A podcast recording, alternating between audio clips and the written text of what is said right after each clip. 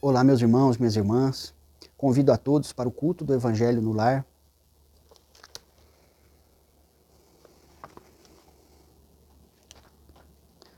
Parábola do mal rico.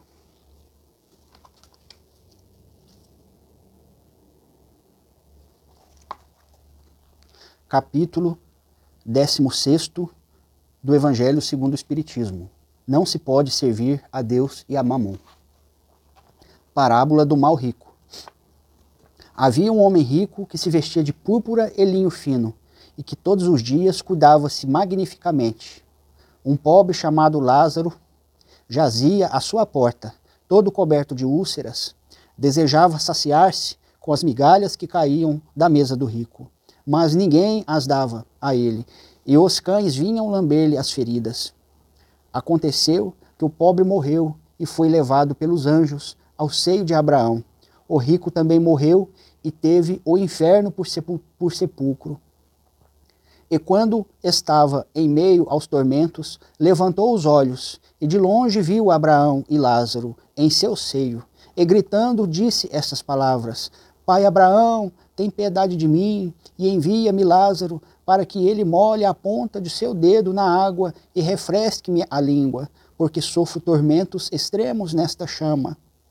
Mas Abraão respondeu-lhe: Filho, lembra-te que recebeste teus bens em tua vida e Lázaro só teve males. É por isso que agora ele está na consolação e vós nos tormentos.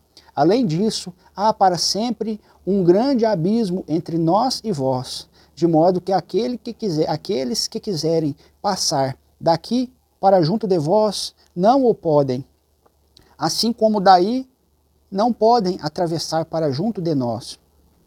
O rico replicou: Então eu te suplico, pai Abraão, que o envie à casa de meu pai, onde tenho cinco irmãos, para que ele lhes testemunhe sobre essas coisas, por temer que também eles venham a este lugar de tormentos. Abraão lhe respondeu: Eles têm Moisés e os profetas, que os ouçam.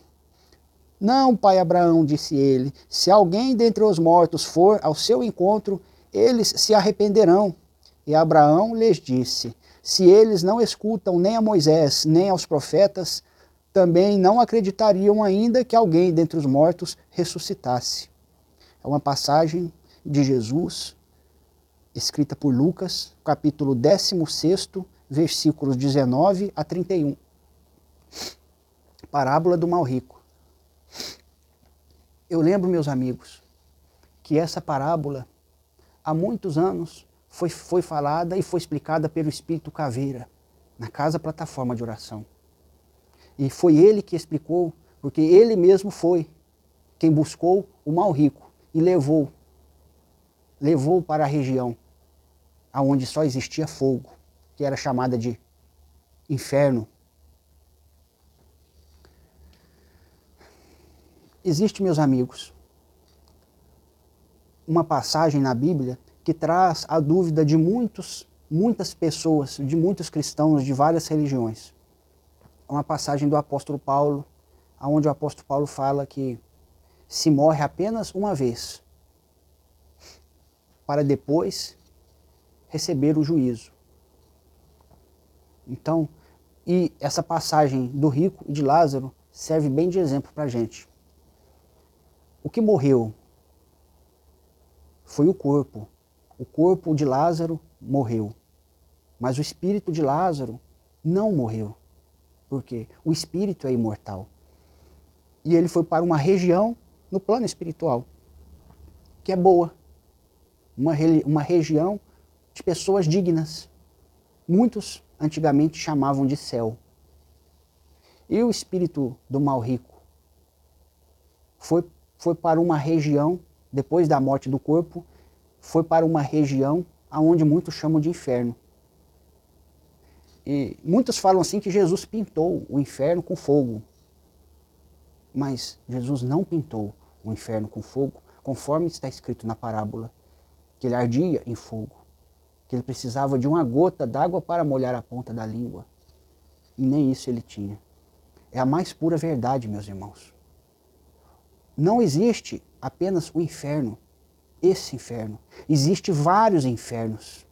Para cada tipo de culpado diferente, existe um inferno diferente. Existe o um inferno para os fofoqueiros, o um inferno para os egoístas, o um inferno para os vaidosos, o inferno para os viciados, o inferno para os orgulhosos, o inferno para aqueles que corromperam as pessoas em nome de Deus, sabendo que estavam fazendo coisas erradas.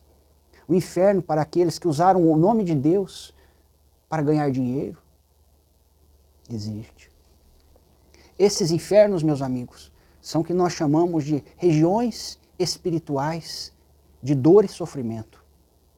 Da mesma forma, existem várias regiões espirituais de alegria e bem-aventurança. Nessa história, meus amigos, a gente vê como uma pessoa se iludiu com o dinheiro, porque ele era muito rico. Esse rico era muito rico. Ele tinha condições de promover o bem-estar para Lázaro para o resto da vida de Lázaro. Dar-lhe uma residência, dar-lhe amparo médico, dar-lhe alimentação. Não fazia, não faria a mínima diferença para esse rico. Mas ó, triste ilusão que as pessoas ainda hoje pensam que se, eles, se as pessoas, muitos pensam, se eu tenho dinheiro, é porque Deus confia em mim. Se eu nasci rico, é porque eu tenho o direito. Se a pessoa nasceu pobre, ela não tem o direito de ser rica. Quantas pessoas pensam isso? Se a pessoa nasceu pobre, ela tem que continuar pobre e tem que comer o pão que o diabo amassou. Muita gente pensa assim, meus irmãos. Ó oh, triste ilusão e vaidade humana. Quanto mais, meus amigos, nós auxiliarmos as pessoas, mais Jesus fica alegre e contente conosco. Ele mesmo disse: a cada um desses pequeninos que passam fome e sede, ou falta de vestimentas, ou que vivem na rua, que vocês ajudarem, é a mim mesmo que estarão ajudando. A cada um desses que estão presos, encarcerados e vocês visitarem, é a mim mesmo que estarão visitando. Pois é, meus amigos. E quanto bem uma pessoa que tem dinheiro pode fazer para quem precisa. E não vai lhe fazer falta nenhuma. É muito bem. É muito, é muito. Não vai te custar nada, porque não vai fazer diferença no seu, na sua soma de dinheiro, na sua conta bancária. Só que tem uma coisa, meus irmãos. Essa é a caridade puramente material. Agora, e se aquele rico se compadecesse de Lázaro e colocasse ele para habitar um cômodo de sua casa, aonde os médicos o tratariam e ele seria alimentado e viveria com ele dentro de sua casa? Aí você está pensando assim, ah, isso é muito exagero, isso não pode. Esse é o erro do ser humano. Esse pode ser o seu erro. Esse pode ser o seu erro. Muita gente que vai dar, vai doar algum prato de comida para alguém que bate na sua porta. Mas tem nojo da pessoa que bate na sua porta. Não aperta a mão da pessoa, porque a mão da pessoa está suja e tem micróbio. Assim pessoa, o, do, o dono de casa ou a dona de casa pode pensar. Muitas das vezes não fala nem oi, só entrega e fala assim, ó, pode levar, não deixa que não, leva e joga no lixo depois. Esse, esse, essa marmita com esse garfo é tudo descartável, leva e joga no lixo. Porque você não aceitaria lavar um garfo, ou uma colher, um, e uma, um talher que aquela pessoa utilizaria para repor os seus talheres da sua cozinha? Você acha que isso é certo? Não, meus irmãos, isso não é certo. Isso não é certo. O Chico Xavier é um grande exemplo de humildade. Ele exercitava a humildade dele se relacionando com os animais. Ele faz coisa, fazia coisas que nem eu não consigo fazer. Quando os cachorros gostavam dele, os cachorros gostam de lamber, né? Então ele deixava lamber a cara inteira, lamber a boca, nariz, os olhos, tudo. pois é. Chico Xavier não tinha nojo nem dos cachorros da rua, Da rua. Não é cachorro de madame que eu estou falando, não. É do cachorro da rua. E você? Você trata com respeito ser humano, seu irmão, que está numa situação de rua? Que é um ser humano? Pois é, pois é. A caridade moral, meus irmãos, é mais difícil de fazer. Quantas pessoas existem na rua que, às vezes, você dar o alimento para aquela pessoa todo dia não vai auxiliá-la? Porque, às vezes, a pessoa tem o vício da preguiça. Ou então a revolta e o orgulho não deixa a pessoa querer trabalhar. Então aí, meus irmãos, se você tratar daquela pessoa todo dia, você vai estar tá dando um conforto para ela, que ela pode se manter no seu vício. Ela pode manter-se no seu vício do orgulho, porque mesmo estando na rua, a pessoa pode ser muito orgulhosa. Muito orgulhosa, porque o orgulho não está só na aparência física, está dentro da gente. E aquela pessoa não quer saber de trabalhar, porque pode ser um espírito que em encarnação passada foi um rei e que nunca trabalhou na vida e agora é uma pessoa que tem dificuldade financeira, é uma pessoa pobre e que nunca quis trabalhar. Quantas donas de casa, quantas mães não estimulam os seus filhos a auxiliar a arrumar as suas próprias casas, auxiliar a lavar os talheres, a varrer o chão, a arrumar a sua cama? Não, meu filho, a minha filha jamais fará isso. Você não pensa que um dia sua filha ou seu filho vão poder constituir família, vão ter um lar para cuidar e não vão saber cuidar de si mesmos porque não aprenderam em casa como fazer e não vão saber ensinar os seus próprios filhos, aqueles que serão seus netos. E pode ser que esse tipo de educação os torne uma pessoa vaidosa e orgulhosa, incapazes de fazer os serviços mais simples e triviais dentro de casa. Pois é. Pois é. Será uma pessoa que dependerá de ter um funcionário doméstico. E se o salário que estiver recebendo não for o suficiente para o funcionário doméstico? Ah, não, mas a pensão que eu recebo é muito grande. Meu filho sempre vai, eu vou sempre ajudar a família do meu filho a pagar o funcionário doméstico. Tudo bem. Você vai fazer um bem material, mas você vai estar cultivando o orgulho, a vaidade e a preguiça para o espírito do seu filho. E essa cultura pode ser aquela que pode condenar o seu filho ao fogo do inferno, igual o mal rico, que era muito rico, incapaz de fazer até caridade material. Agora, no nosso caso, que a maioria não é tão rica quanto aquele mal rico da parábola, da história que Jesus contou, nós podemos muito bem fazer a caridade moral, e sempre que alguém bater na nossa porta, ou cruzarmos com alguém em dificuldade, ajudarmos como pudermos. Mas a, caridade moral exige boa vontade, exige humildade, simplicidade nas atitudes. Porque muita gente dá, quando a pessoa recebe, queima a mão. Porque dá com orgulho, dá com esnobação, dá com vaidade. Muitas pessoas, mesmo as que moram na rua, não conseguem comer determinados alimentos maravilhosos que recebem, se receberem com vaidade e com orgulho. Eles, eles viram a esquina e deixam no chão. Porque não é porque uma pessoa é de rua, está numa situação de rua, que a pessoa não tem sentimento, não tem sensibilidade,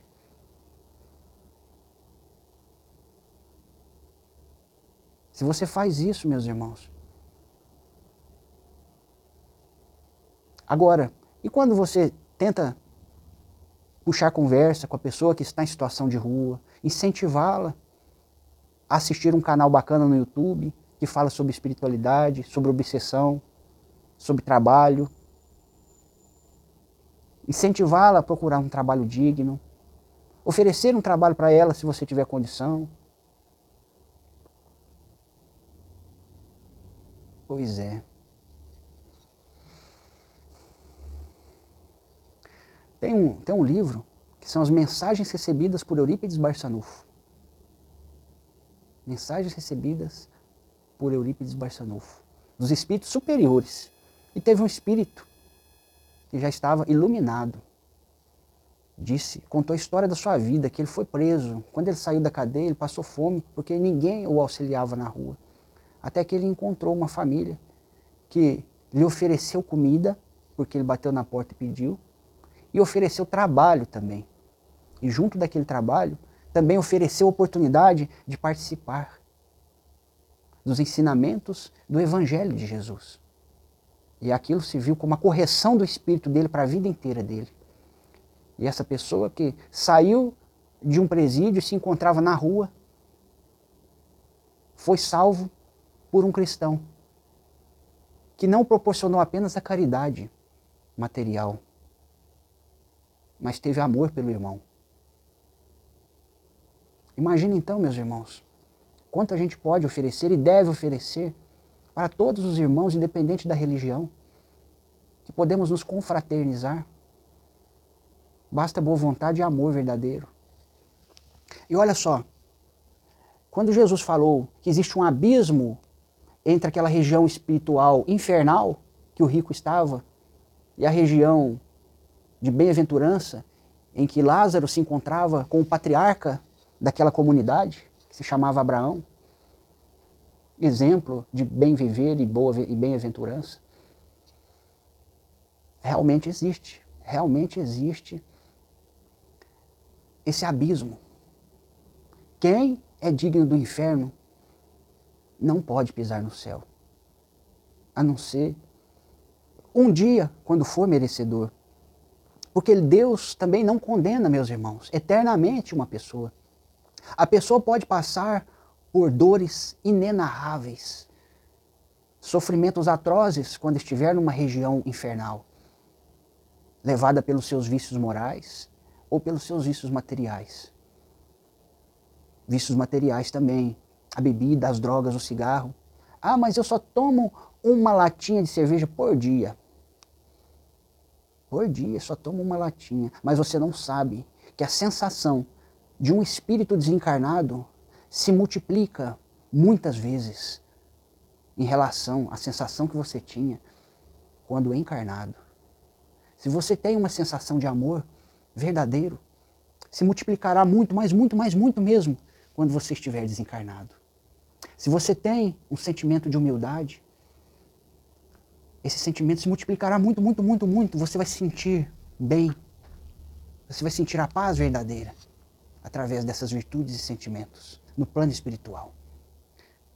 Mas se você tem apenas a vontade de uma latinha de cerveja por dia, é o suficiente para que se transforme numa sensação de falta de alguma coisa muito grande no plano espiritual. Como se faltasse a própria água para você beber e não tivesse. E essa latinha de cerveja por dia que você ingere pode ser a sua perdição. Pode ser ela que te manterá ligada ao inferno pelo seu próprio vício, que você nunca admitiu por falta de humildade e boa vontade em aprender as coisas espirituais. Mas então, meus irmãos, lembrando do apóstolo Paulo, quando o apóstolo fala, falou, se vive, se vive uma vez, depois vem o juízo. O apóstolo Paulo falou e essa parábola de Jesus vem bem mostrar.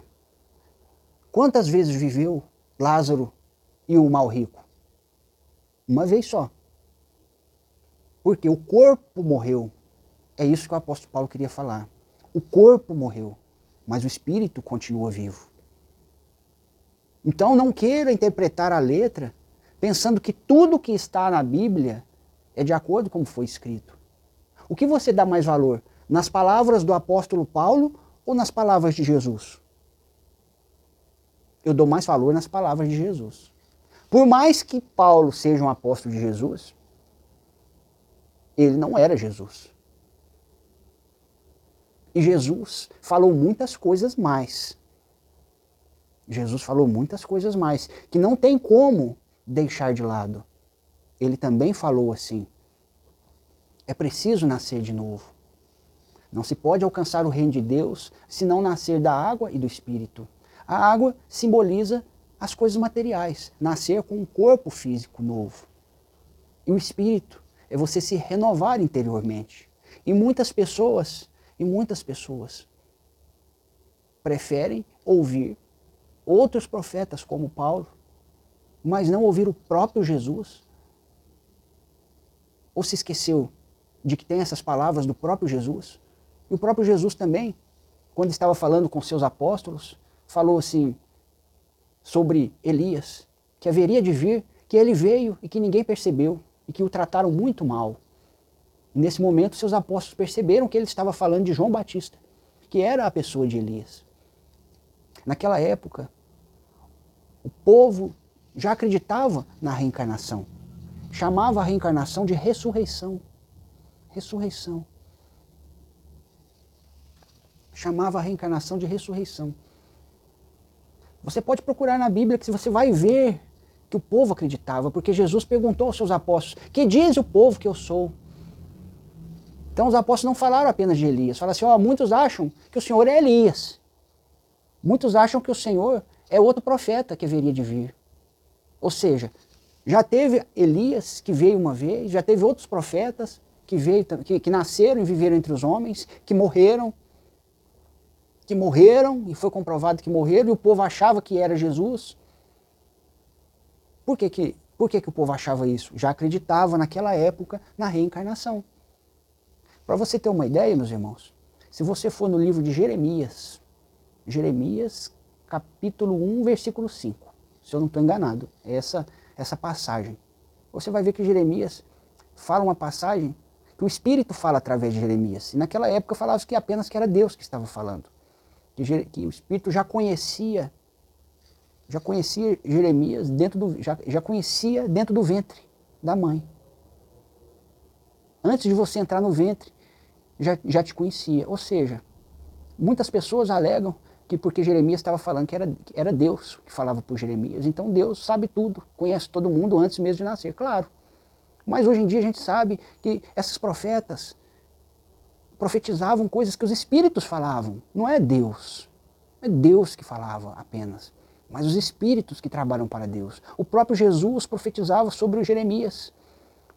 Em espírito falava, antes de Jesus nascer, antes de existir Jesus na face da terra, ele usava Jeremias para falar essas coisas. E ele falou: Antes de você nascer, eu já te conhecia.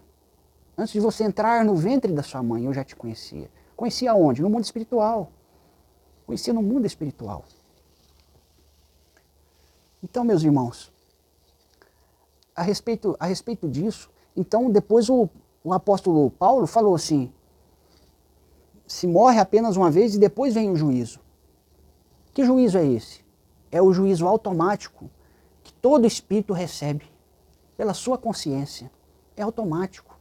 Tudo que você acumulou de virtudes, de amor, de bons sentimentos, vai criar em sua alma uma energia muito positiva, que vai, vai te ligar a planos espirituais positivos automaticamente depois do desencarne. Vai se abrir uma porta, um portal espiritual, onde você vai ser levado ou vai caminhar para esse plano espiritual de luz em que você mereceu.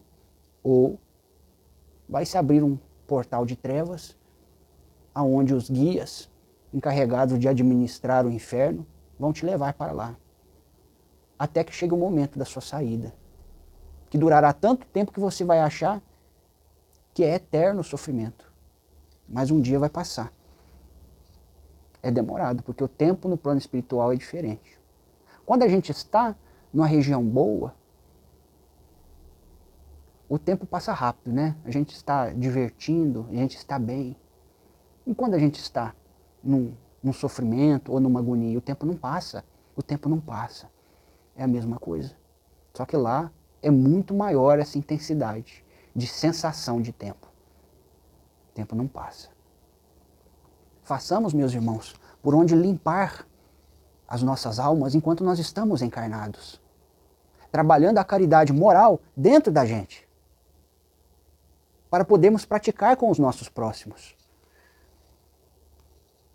E não cairmos mais no triste engano, pensando apenas no material. Quanto mais dinheiro eu tenho neste mundo, mais responsabilidade em distribuí-lo eu tenho. Mas não vou sair jogando dinheiro das janelas do meu carro.